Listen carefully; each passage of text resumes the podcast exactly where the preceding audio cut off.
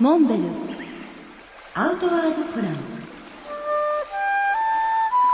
モンベルの辰野勇です。えー今月はグランドキャニオンの科学大のお話をさせていただいています。全長300キロ、400キロの工程を3週間かけて下っていくわけですけども、その途中大きな川の落ち込み、すなわちラピッドがあったり、とうとうと流れる静かな流れがあったり、えーこの間ずっとキャンプしていくわけですけれども、激流はもちろんのこと、技術も要求されますし、それなりにハラハラドキドキ、えーするわけですけども、それ以外に、えーゆったりとした時間が楽しめるのもこの川の特徴です。キャンプ地は大抵の場合ビーチ、砂浜にあるわけですけども、えーそのキャンプ地で一晩寝泊まりするわけですけども、まあ、実際テントを持って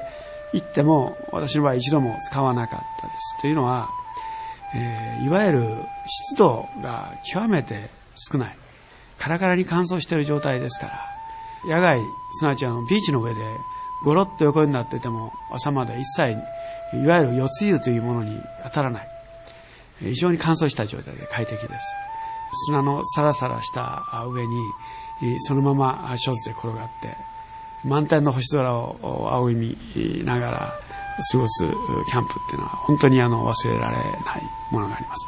ただしちょっと注意しなければならないのは、ここにはサソリとかですね、ガラガラヘビとか、まああんまりあの嬉しくない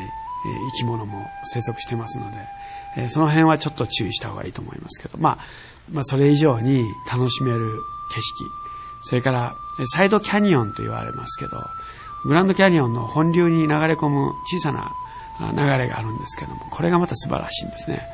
限りなく透明に近い水。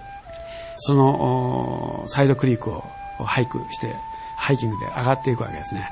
で途中プールがあって、そこへ、え水浴びしたり、滝が出てきて、えそこで滝壺で泳いだりですね、え非常にあの楽しい、最高の空間。まあ、あの3週間というのはまるで夢のような世界だったように思います。